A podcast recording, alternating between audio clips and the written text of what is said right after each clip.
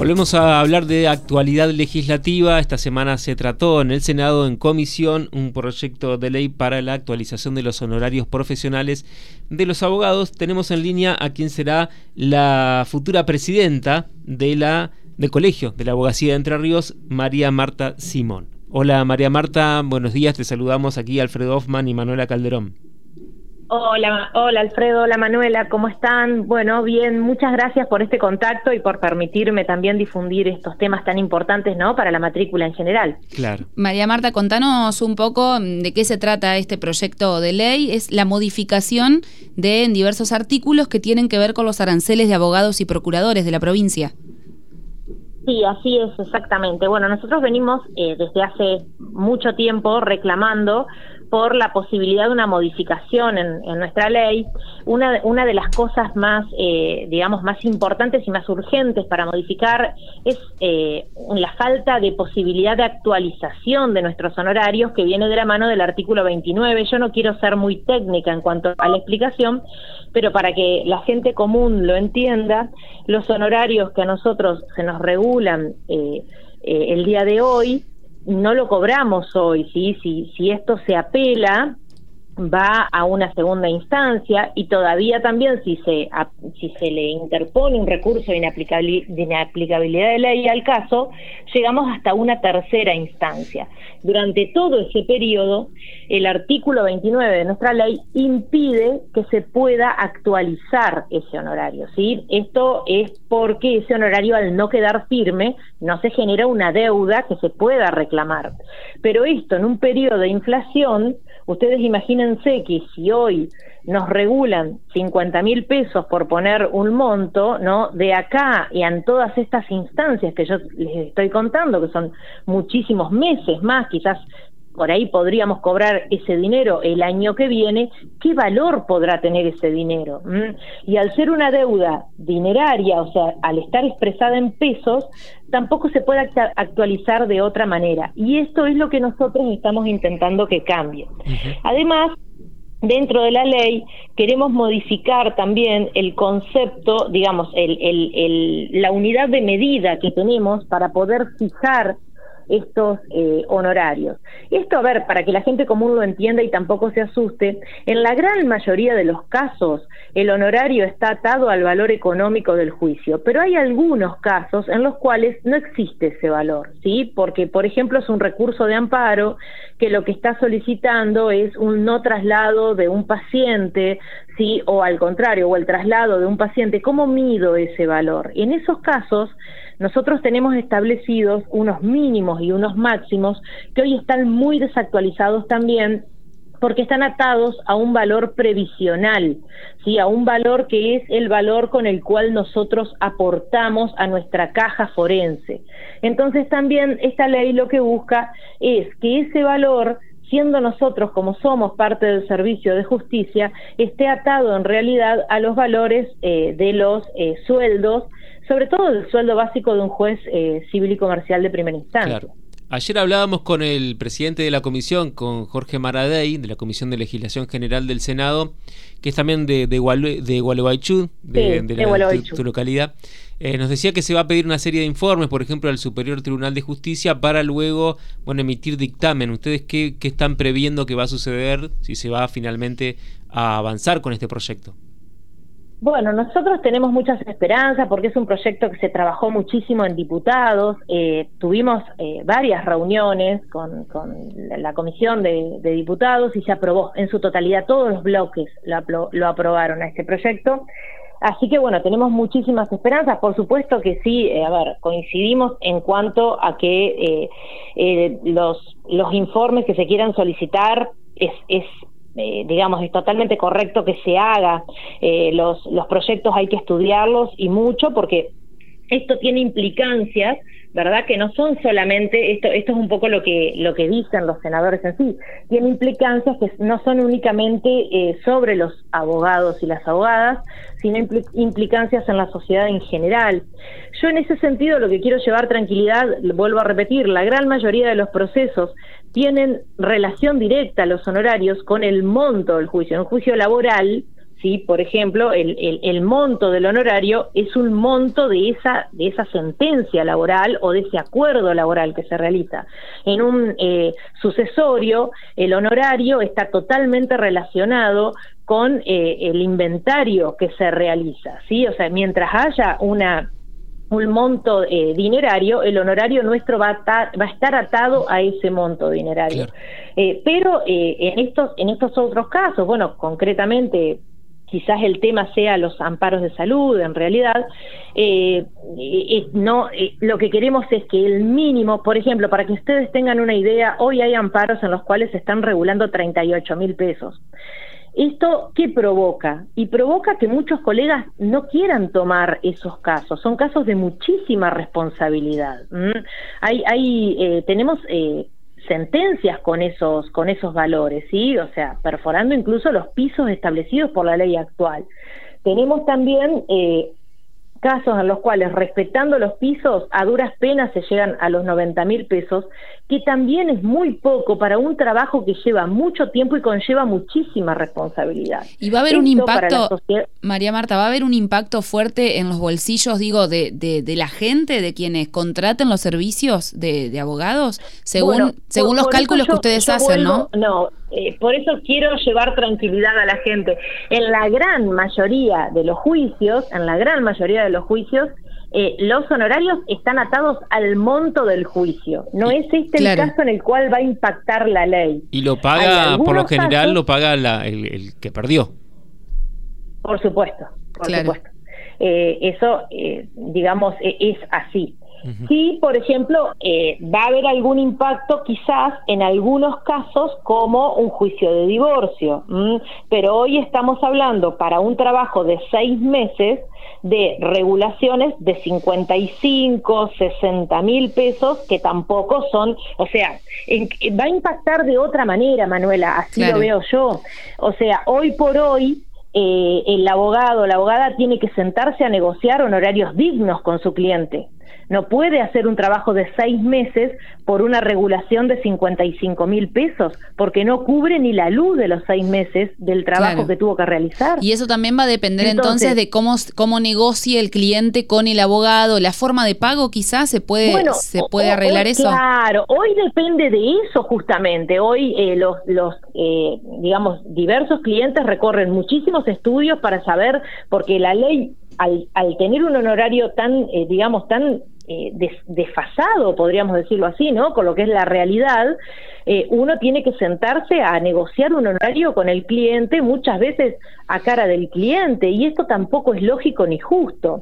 Lo ideal es tener un honorario claro, bueno, que le sirva al profesional, que incluso la persona pueda conocerlo de antemano y como vos bien decís, hasta pactar un pago eh, de, en determinado, o sea, uno podría en el caso que estoy mencionando, un divorcio, ¿verdad? Eh, si, si, uno tiene un monto más o menos lógico, eh, no, no, no, no te sé decir hoy a cuánto llegaría exactamente, porque cada caso es particular, pero supongamos que en lugar de 50 mil pesos sea 150 mil pesos, uno puede sentarse con la persona y decirle, bueno, de acá a seis meses, este es el dinero que a mí me van a regular, Claro. Podés eh, irlo juntando eh, y, ojo que tampoco va a ser, digamos, un impacto gigantesco. Mm, yo estoy llevando esto a, tres veces más. Sí, más que eh, nada la consulta, María Marta, es porque por ahí, lógicamente, hoy ya no se sabe qué es mucho, qué es poco y depende también de cada bolsillo, depende, como vos decías, de cada caso. Y por ahí, para una persona, 38 mil, 40, 50 mil pesos es mucho. Eh, y para otro, o justamente como vos decís, para los abogados es muy poco.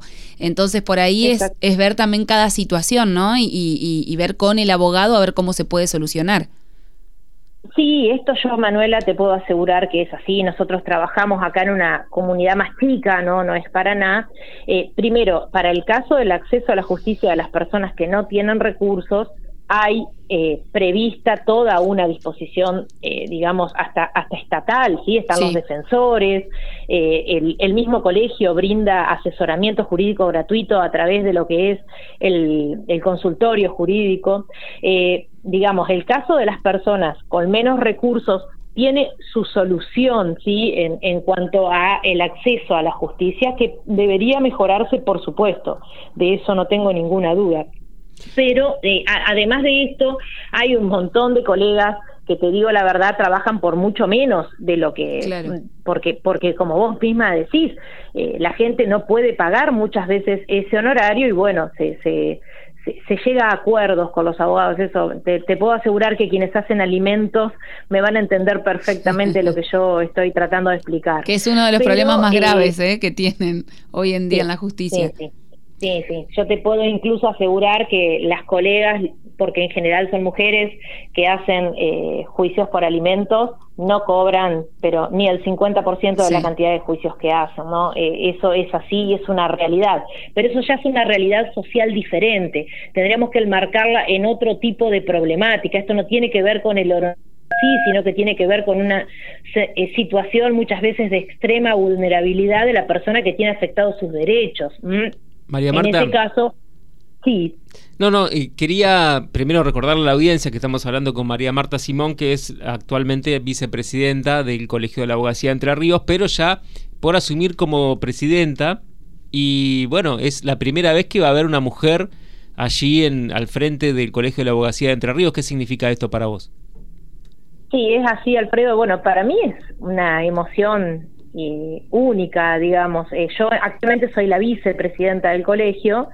Eh, para mí, bueno, esto también tiene que ver mucho con eh, la preponderancia que viene tomando el género, aunque no quiere decir que no haya habido en otros momentos eh, mujeres candidatas a presidente, a presidenta del Colegio de la Abogacía, ¿sí? O sea, incluso la elección pasada, la doctora Analía Coria era la quien encabezaba una de las listas, y eh, recuerdo también a la doctora Miriam Galici, de allá también de Paraná, que eh, fue encabezando una lista hace, hace bastantes años.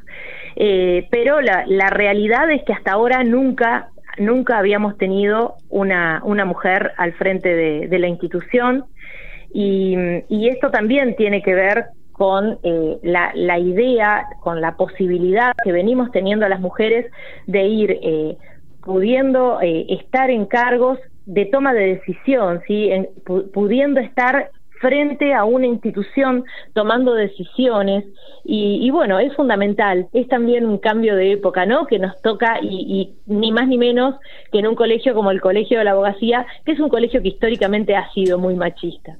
Bien, y, en breves líneas, ¿cuáles van a ser tus aportes o, o en qué querés trabajar puntualmente allí en el colegio?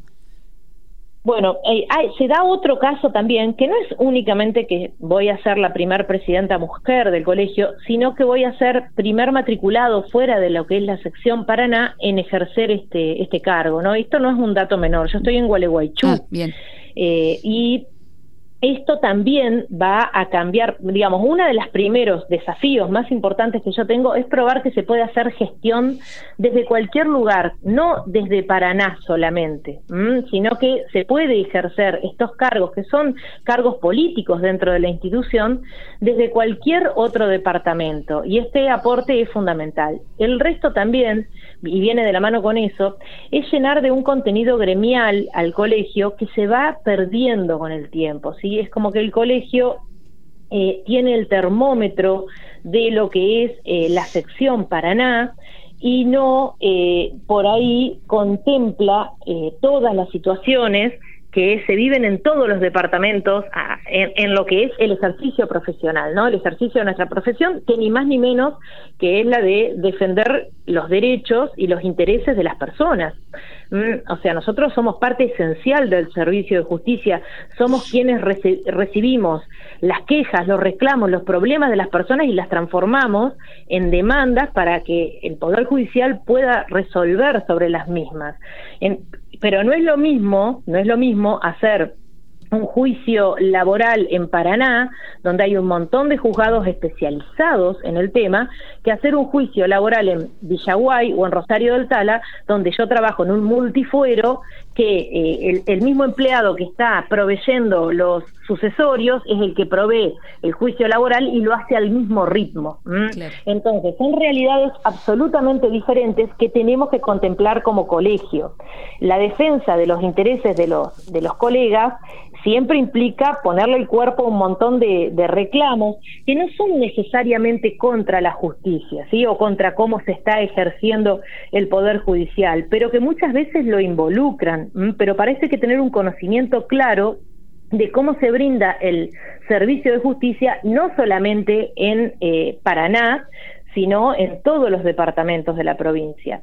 Eh, esto lleva, conlleva un trabajo también de redes, ¿no? De poder generar eh, redes entre los colegas, redes que no solamente son a nivel local y por sección, sino redes que son, eh, digamos, por materia y que atraviesan a todos los departamentos, como para poder tener un termómetro global de cómo está funcionando, por ejemplo, las fiscalías en cada uno de los departamentos, sí, a través de los abogados y las abogadas que hacen derecho penal, y tener una idea clara de lo que se puede llegar a plantear en cuanto a mejora de lo que es el sistema de justicia, no solo para nosotros, los profesionales que, que ejercemos la abogacía, sino también para la gente. Bueno, María Marta, la verdad que eh, un gusto hablar con vos. Eh, te deseamos lo mejor para esta gestión que vas a iniciar y este gran desafío. Eh, ¿cuándo? Entonces, ¿cuándo va a ser? Eh, asumo el primero de octubre ah, y vamos a hacer el acto de asunción allá en Paraná el 6 de octubre. Perfecto. Bueno, vas a estar seguido por Paraná entonces, porque si bien la idea es que lo puedas hacer desde Gualeguaychú como decías, pero bueno, algunas cosas tendrías que hacerla. Sí, por, por supuesto que hay que viajar. Bueno, también eh, si tengo un minuto más, otra de las de las temáticas fundamentales es eh, que la abogacía debe ejercerse con perspectiva de género. Hoy no hay duda de eso. Eh, digamos, hay dos dos ramas que fundamentalmente necesitan este aporte además de todas, ¿no? Pero digo, hay dos que es urgente, que una es la rama del derecho penal y la otra es el derecho de familia, ¿no? Donde las defensas no pueden seguir siendo basadas en estereotipos. Tenemos que sí o sí eh, tratar de capacitar a los colegas en ese sentido. Así que bueno, ese es otro de mis desafíos. Qué difícil entender este para algunos, ¿eh? Dentro de la justicia, digo.